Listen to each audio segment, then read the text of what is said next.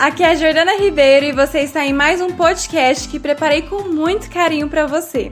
Eu espero que esse áudio te ajude a aliviar as dores da sua fibromialgia, te proporcionando felicidade e qualidade de vida. Esse é um dos perfis das pessoas que eu tava falando que é querendo muito salvar. Só que na verdade você não salva nem o outro e não salva a si mesmo.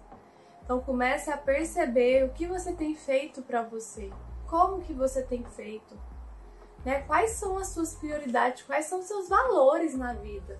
Porque se, se você ama tanto assim o outro, por que, que você não tá se amando? Por que, que você não tá se cuidando? Não tem, é uma utopia você amar o outro e esquecer de você.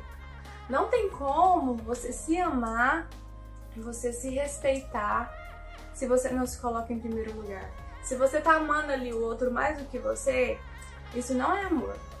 Tá? Isso é outra coisa. Isso aí é nem sei o nome para dar aqui agora, mas é outra coisa, não é amor. Porque a gente só dá amor se a gente tem com nós mesmos.